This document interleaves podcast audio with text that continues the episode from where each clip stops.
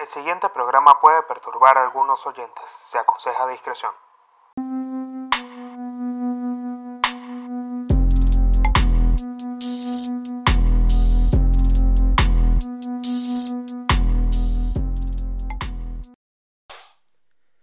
Bienvenidos una vez más a un nuevo episodio de Códigos de Honor con el Pablino.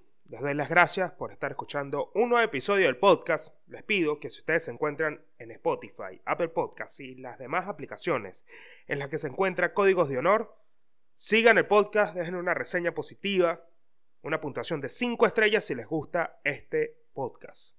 Ahora, a los que están en YouTube, les pido que se suscriban al canal y activen las notificaciones. Recuerden que suscribirse a ustedes no les cuesta absolutamente nada. Cero centavos. Con esto me ayudan ustedes a seguir creciendo, ayudan al algoritmo a que me dé más alcance y si dejan un comentario, mucho mejor. Si le dan like a este video y si se suscriben al canal, estarían aportando prácticamente al 100% su apoyo para que siga creciendo el podcast. Recuerden que yo estoy haciendo una transición y estoy abordando mucho más temas legales, temas que son sumamente interesantes y el día de hoy traigo un tema extremadamente, diría yo, y lo voy a considerar como uno de mis favoritos. Principalmente, bueno, porque yo estoy grabando esto en Semana Santa, este episodio no va a salir el fin de semana de Semana Santa, más que nada por la planificación, pero es un tema que a todos nos llama mucho la atención. ¿Por qué? Porque cuando nosotros, cuando yo pienso, y esto para ya darles una introducción al tema, yo primero voy a tomar café, disfrutar de este rico café a esta hora de la mañana, para los que están en YouTube y están viendo, bueno, la mañana en Palermo, Hollywood, que siempre repito, que, que cuando grabo eh, no todo el tiempo el cielo está de la misma manera.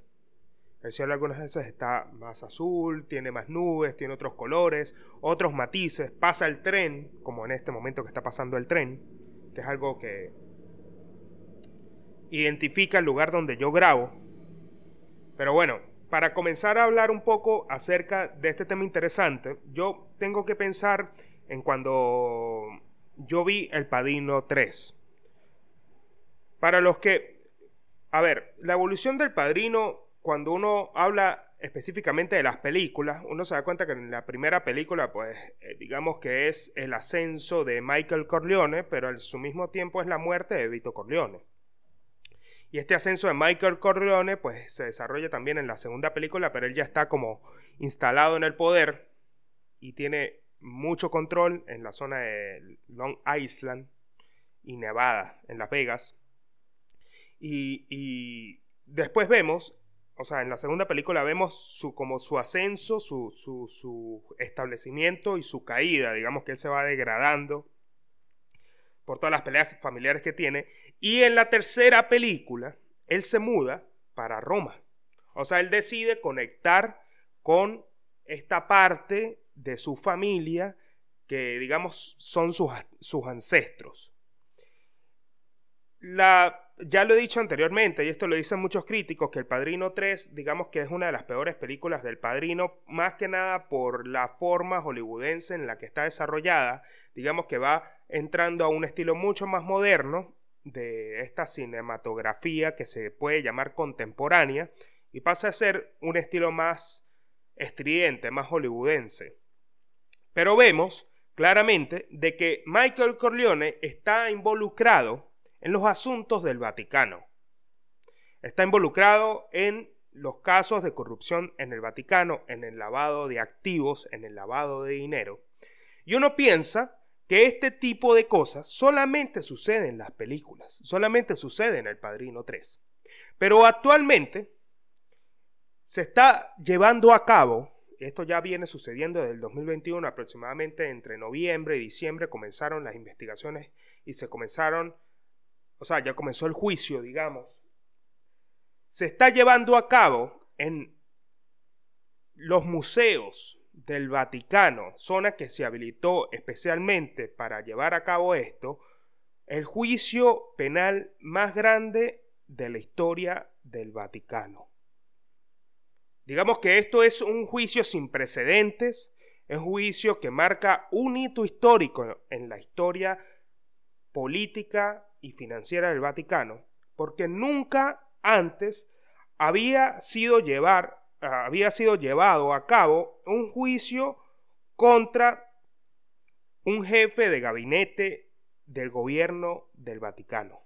Nunca. Esto es un juicio que se está desarrollando y que tiene tantas vertientes, tiene tantas matices que yo tuve que anotar un montón de cosas. Pero lo más interesante que yo les traigo en este episodio del podcast es que este juicio yo no es que venía estudiándolo desde hace tiempo, sino que me conseguí con un artículo muy interesante de la revista Forbes que me llevó a investigar mucho más del caso. Y esto, bueno, yo les quiero mostrar esta revista que tiene esta portada, o digamos la portada del artículo es sumamente interesante, ustedes la pueden ver ahí.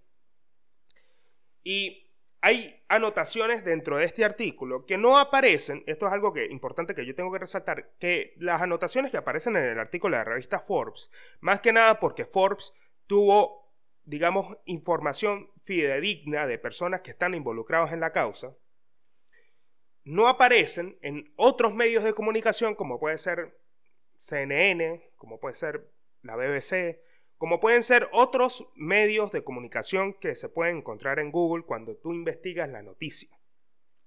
Y algo muy importante para poder explicar este caso es que este caso es tal cual, o sea, uno piensa que la película del padrino es algo que se aleja de la realidad, pero en ocasiones o en muchos casos, la realidad supera la ficción.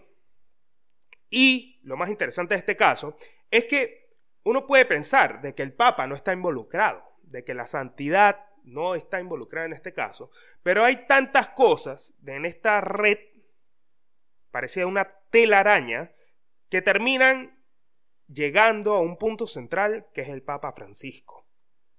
Un papa reformista que llegó a la idea, o sea, llegó al Vaticano con intenciones de reformar la Iglesia Católica pero a su misma vez está viendo empañado por todas estas cosas que en este momento están saliendo a la luz. Y tengo que comenzar a explicar el juicio, o sea, digamos que ya dando como un punto inicial, es que es el mayor juicio penal en la historia del Vaticano. O sea, la corte fue improvisada en los museos debido a la cantidad de acusados, donde principalmente uno de los primeros acusados que, o digamos que fue la primera persona a la que allanaron, le allanaron la oficina, a la que le incautaron todos los documentos, fue a Angelo Becciu, que es el ex jefe de gabinete, más nueve acusados que son llevados a juicio por el delito de desviación y malversación de fondos por un negocio de Londres. O sea, es una investigación que cuenta, según la revista Ford, con un acta de acusación de 487 páginas y más de 20.000 anexos. Cargos que se imputan a un cardenal que alguna vez fue intocable. Esto fue es un juicio de fraude y corrupción emblemático. Pero todo termina apuntando que es un boomerang que está circulando por estos nueve imputados que termina llegando de nuevo al Papa Francisco. A ver, ¿cómo comienza? Y, o sea, vamos a poner una relación que es lo que se, hace cuando se quiere explicar las causas de un hecho en un juicio penal. Se hace un relato cronológico de los hechos. O sea, uno se pregunta en dónde comienza toda esta locura que, que terminó dando para que a este cardenal y a los demás imputados de la causa los llevaran a juicio o que terminaran concluyendo de que estas son las personas que son culpables de esta malversación y desviación de fondos. A ver, hay algo muy importante antes de tocar, eh, digamos, la cronología de los hechos, y es que el Papa Francisco, digamos que el primer imputado es Angelo Becciu, pero el, Papa Francisco había recibido, óigase bien, esto antes del juicio, esto fue en el 2015, el Papa Francisco recibió información condenatoria sobre el cardenal Angelo Becciu, que está siendo juzgado años antes de que fuera culpado, pero lo dejó seguir en su puesto. Los informantes, o sea, en este caso, le dieron al Papa Francisco pruebas de que Angelo Becciu estaba involucrado años atrás en la desviación de más de 2 millones de euros. Ya el Papa de entrada sabía que Angelo Becciu estaba involucrado en cosas turbias y él decide, posteriormente, después de que se entera de esto, despojarlo de la sotana. De alguna forma lo bajó de su cargo como ex secretario o de, gabinete de las personas que están cerca del Papa Francisco del Vaticano lo despide, lo baja de su cargo, y posteriormente sale a la luz esta información de la desviación del fiasco de Londres. ¿Cómo sucede lo del fiasco de Londres? Fue una compra de un antiguo almacén perteneciente a la cadena de grandes almacenes Harrods que se encuentra en el barrio londinense de Chelsea. Originalmente fue un programa que fue destinado para convertirse en departamentos de, lujo con fines de lucro. Fue diseñado por financieros italianos, laicos, con complicidad de Angelo Becciu, es decir, con complicidad del Vaticano, con el propósito de extorsionar cuotas exageradas en las transacciones. Esto, digamos que es la primera parte, o digamos que son los primeros relatos con los cuales se acusa a Angelo Becciu de estar involucrado en, un, en una compra de un almacén gigantesco en Chelsea con demás financistas italianos con el fin de involucrarse en un negocio sumamente lucrativo y exagerar a través de la extorsión cuotas de la venta de esos departamentos, de estos, de estos, de este proyecto inmobiliario que se iba a construir en esta zona. Ahí comienza todo. Pero posteriormente, que sucede esto, Angelo Becciu lo bajan del cargo y comienzan a salir más cosas a la luz. En las cosas que salen a la luz eh, hay algo muy interesante y es algo que sucede en el Vaticano, que el Vaticano es un Estado soberano y el Papa es un monarca no hereditario con poder absoluto.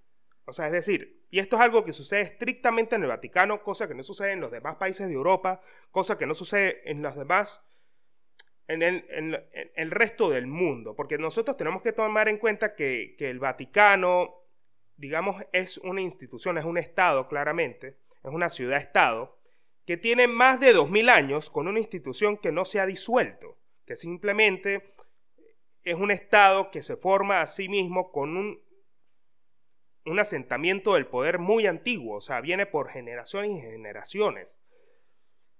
Y las leyes, en este caso, se reforman cuando suceden este tipo de cosas. O sea, no, no, no es que surgen, o sea, no es que se adaptan al movimiento legal con el que avanza el mundo, porque digamos que este, desde este punto de vista ellos mantienen su propia autoridad de, someterse a sus propias reglas como Estado, ¿no? No es que se adaptan a la Organización Internacional eh, de los Estados para poder dirimir normas o para poder crear leyes, sino que ellos mismos ya conservan sus códigos estrictos desde hace muchos años.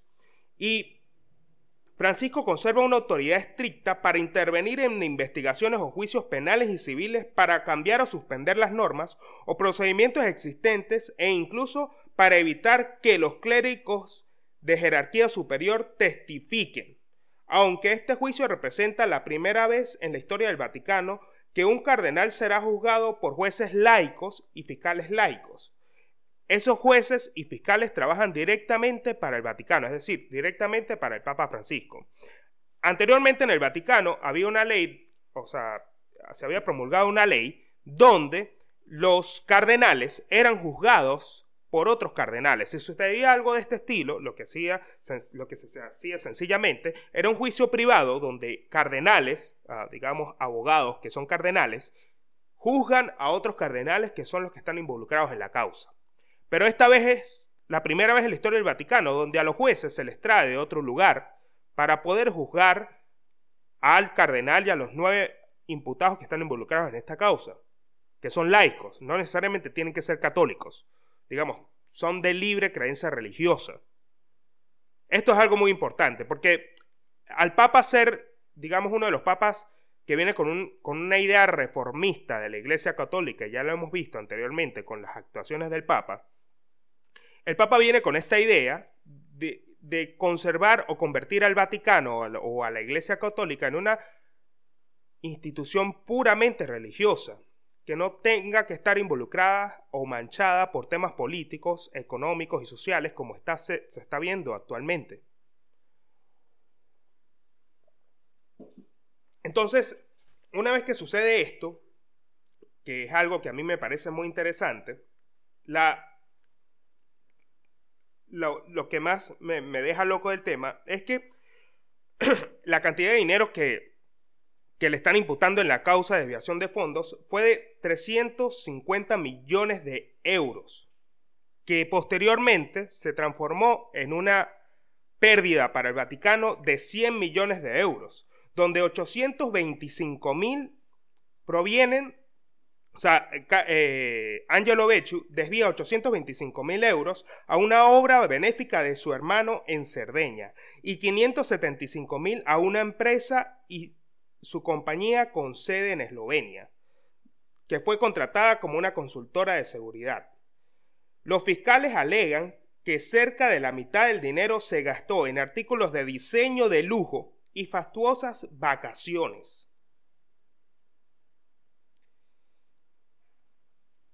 Ahí va uno de, los, uno de los segundos avances de este caso.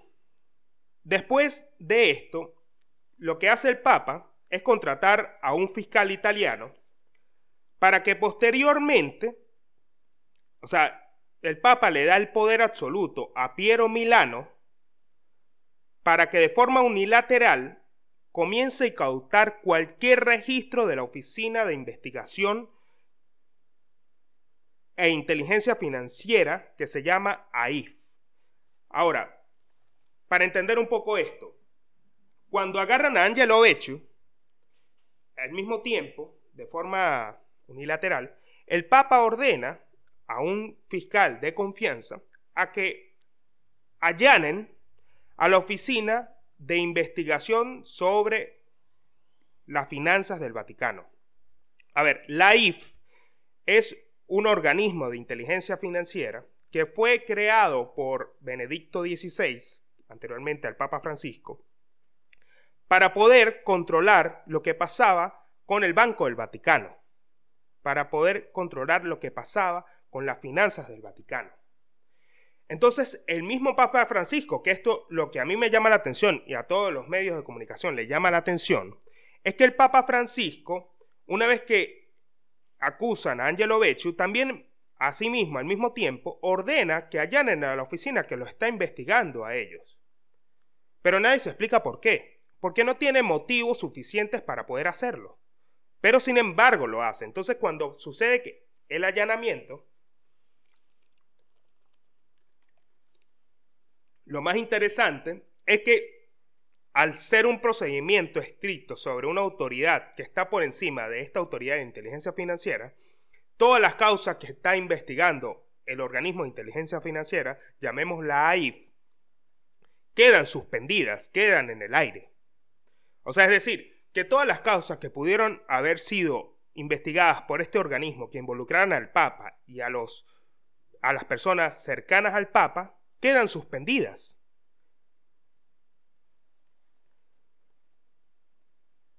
Y esto es lo que causa o llama la atención de los organismos externos al Vaticano. O sea, durante la eh, es lo que dice Forbes, durante la mayor parte de la década pasada, la persona clave en el esfuerzo del Vaticano por limpiar sus propios actos fue René Brujar, René Bruchard es un abogado suizo experto contra el lavado de dinero contratado por Benedicto XVI. Brunhard había asumido una misión imposible con la supervisión de la Unidad de Inteligencia Financiera de Liechtenstein y sus colegas del Grupo Ergman, una organización de paraguas global que busca erradicar la, la corrupción. Aplaudieron las reformas de Brunhard ya que eliminó los paraísos fiscales de las listas negras financieras a nivel mundial. O sea, de manera similar, el Vaticano era un pequeño principado en el cual el poder enquistado solía trabajar para socavar las reformas. Es decir, el Vaticano no se adaptaba a ninguna reforma que tuviese que ver con personas que se adaptaran a la nueva imposición de las reformas del derecho moderno, como René Brunhard. Y René Brunhard era la persona encargada de investigar estos asuntos del Vaticano. Y el Papa Francisco decide que se le allana la oficina cuando pasa lo de el cardenal Becciu. René Brunhard ya llevaba investigaciones desde hace tiempo que relacionaban al Papa Francisco con las desviaciones de los cardenales en las compras de demás inmuebles en el resto de Europa. Cuando el negocio de Londres salió mal, la IF, que es comandada, digamos, por René Brunhard, comenzó a desarrollar una investigación multijurisdiccional para tratar de seguir la ruta del dinero. Las cosas cambiaron después de que el Papa dio su bendición para allanar a sus auditores. Bien intencionado o no, esta movida le asestó un golpe brutal a las reformas financieras del Vaticano. Siete semanas más tarde, Brunhard sorprendió con su renuncia. Dos integrantes de su director independiente lo imitaron. Acá viene una parte sumamente interesante. Forbes se enteró de que uno de, ellos, Mark Odendal, un banquero de inversión suizo-alemán devenido en filántropo, renunció después de que una reunión suya con el Papa quedó sin efecto.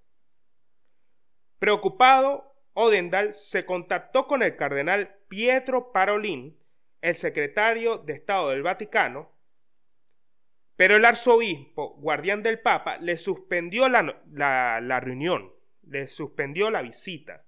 ¿Por qué? Porque Odendal le quería decir al Papa, de buena fe, que lo que estaba haciendo era una locura y que esto iba a desarrollar una catástrofe legal en el Vaticano. La situación se volvió más crítica entre los acusados porque dentro de los propios acusados estaba el propio Brunhard. Lo que hace el Vaticano es en esencia acusar a Brunhard de violar las reglas básicas de supervisión al permitir que las inversiones de Londres siguieran su curso. Sin embargo, la unidad de Brunhard solamente supervisaba el Banco del Vaticano, no la oficina del secretario de Estado donde se había concebido, ejecutado y supervisado la negociación. Y mientras que Brunhard podía dirigir la planificación general y los objetivos para la unidad de inteligencia financiera, no tenía ningún poder ejecutivo sobre ninguna transacción o transferencia monetaria del Vaticano ni podía aprobarla.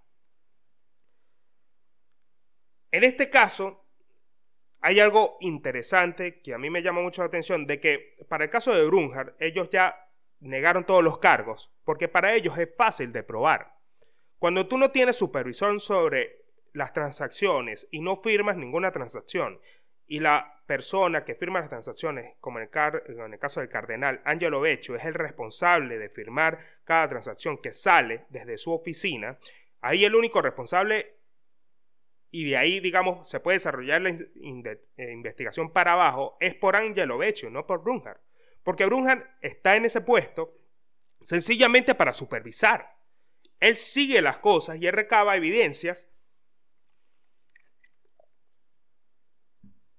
donde se pueda demostrar que el dinero sale de algún lugar y termina en otro lugar y que este dinero está siendo utilizado para cosas que no son los fines del Vaticano.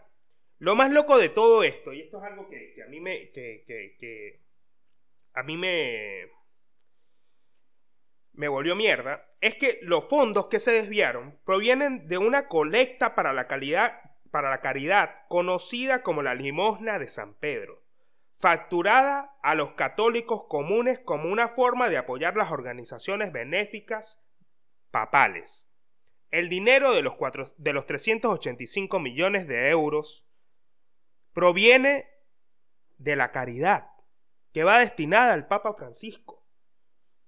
Entonces, esto a mí me vuelve loco porque ya el Papa Francisco en el 2014 había suspendido a Bechu y sabía, o sea, ya venía investigando a Bechu y sabía de que, y había hecho caso omiso de que Bechu estaba involucrado en desviaciones de fondos de más de 2 millones de euros.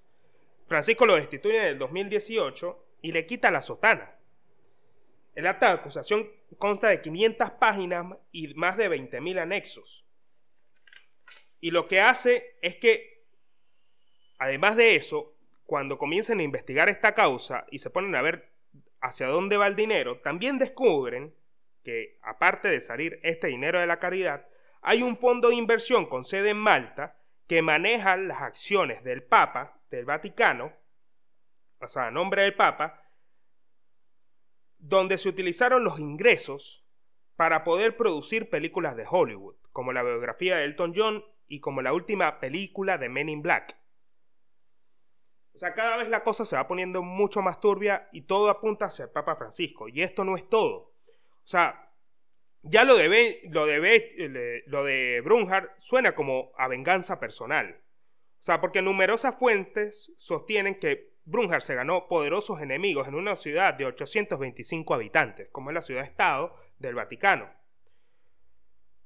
Porque los clérigos lo consideraban muy fastuoso y digamos que era una celebridad menor en un lugar donde solamente puede ser estrella el Papa.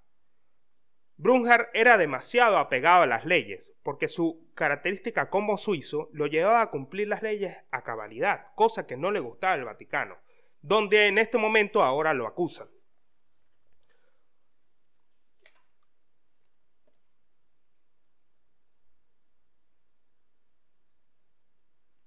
Cuando sucede esto y llevan a cabo la detención, digamos, la acusación de Brunhard, hay algo que también llama mucho la atención.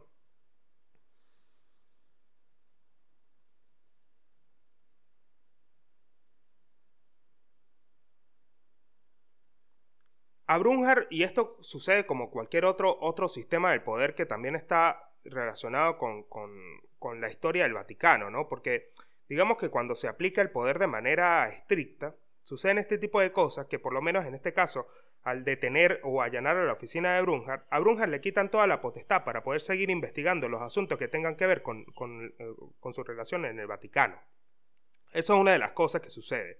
Y segundo, es que ya una vez que acusan a Brunhard y que Brunhard en este caso renuncia de, su puesto como tal, el fin del poder del Vaticano, o principalmente que, que emana del Papa, es manchar la imagen de Brunhard. Es cometer el acto de que Brunhard no importa que siga con las investigaciones, no importa que vuelva a retomar el cargo, ya la imagen de él está manchada.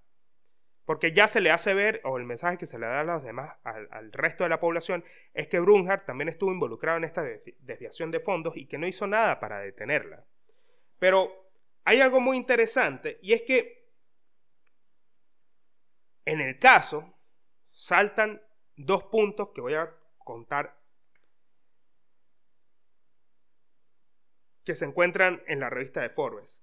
La asociación del Papa con el caso también surge en relación con Gianluigi Torsi, uno de los empresarios italianos que negoció la operación inmobiliaria de Londres. Es decir, el empresario que se encargó de hacer la compra del el almacén de la cadena de almacenes Harrods fue Gianluigi Torsi, uno de los empresarios italianos que negó la operación inmobiliaria de Londres cuando el fiscal lo acusó.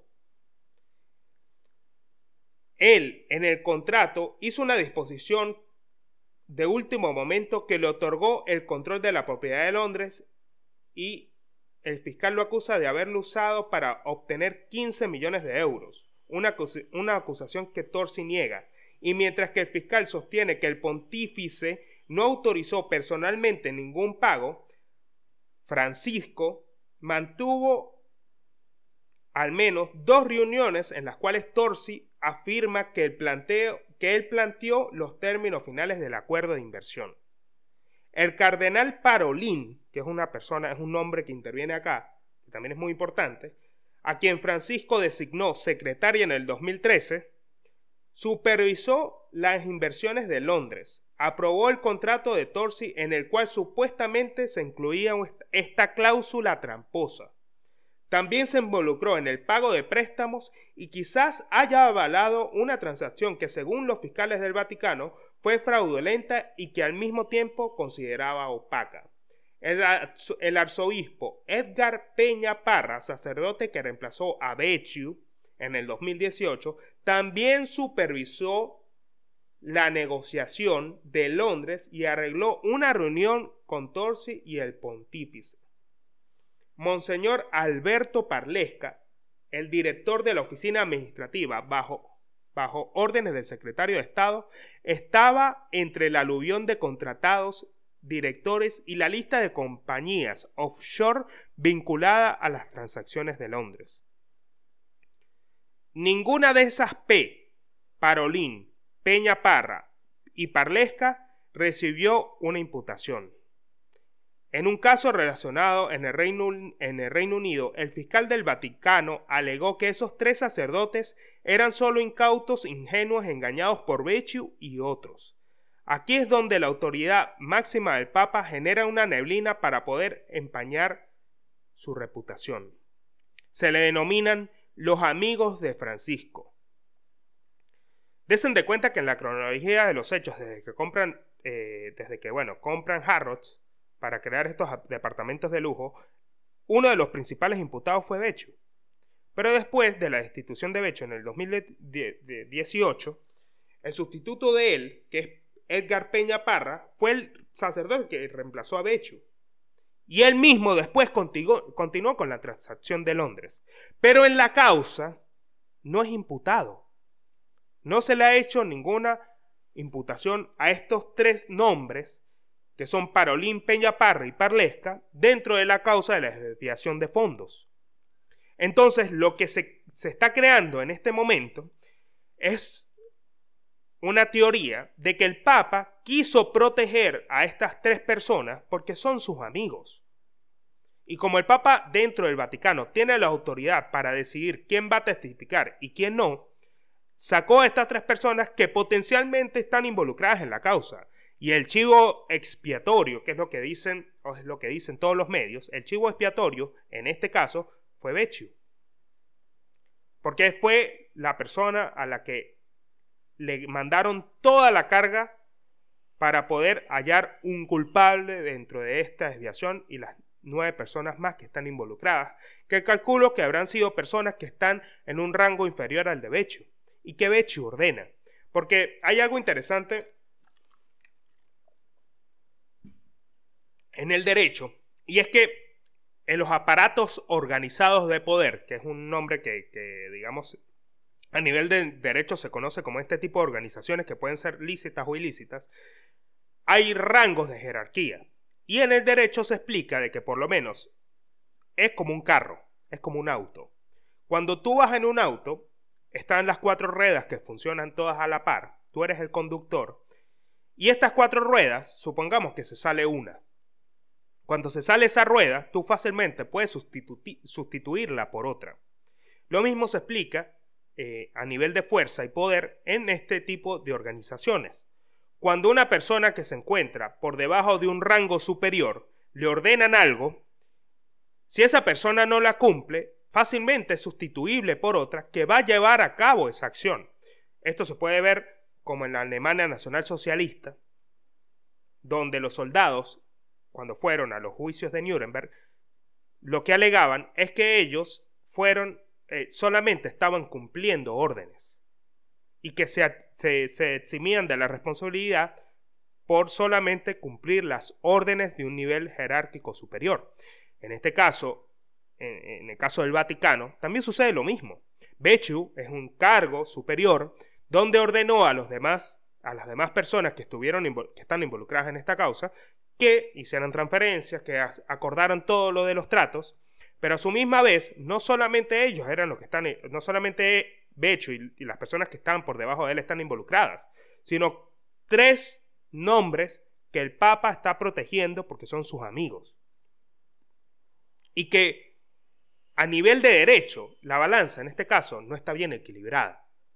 Es decir, el Papa está saltándose todas las reglas del derecho internacional, todas las reglas que se han establecido en el derecho para poder desarrollar o llevar a cabo en su aplicación una sociedad justa, una sociedad donde el derecho, los tribunales, los jueces y los fiscales tengan la obligación de reunir elementos de convicción contra las personas involucradas y probar que son culpables.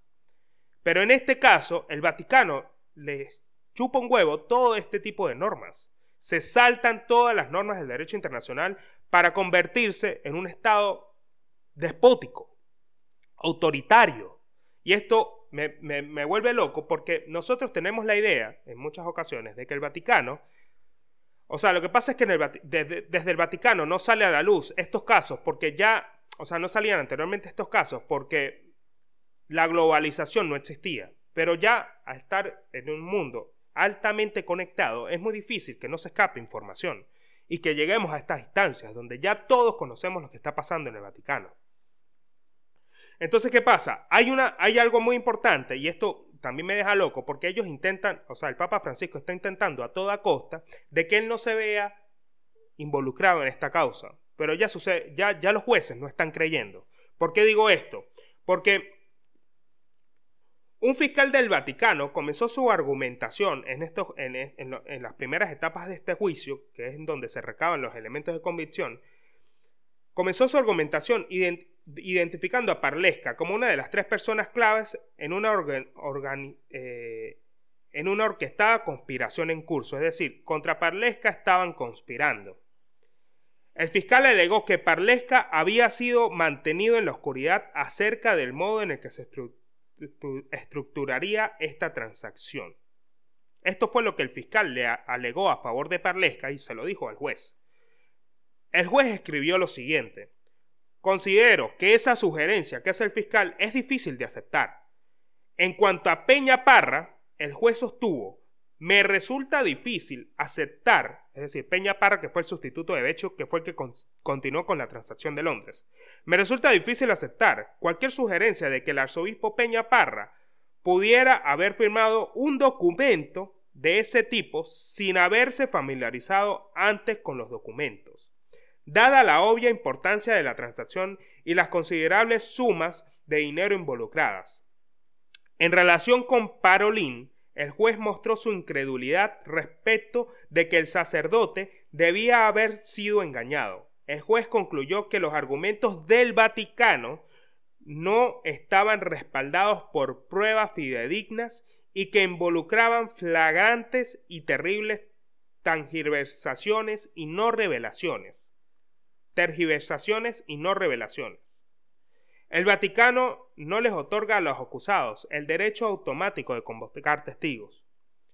Los magistrados que supervisen el juicio decidirán quién puede testificar con el ojo puesto.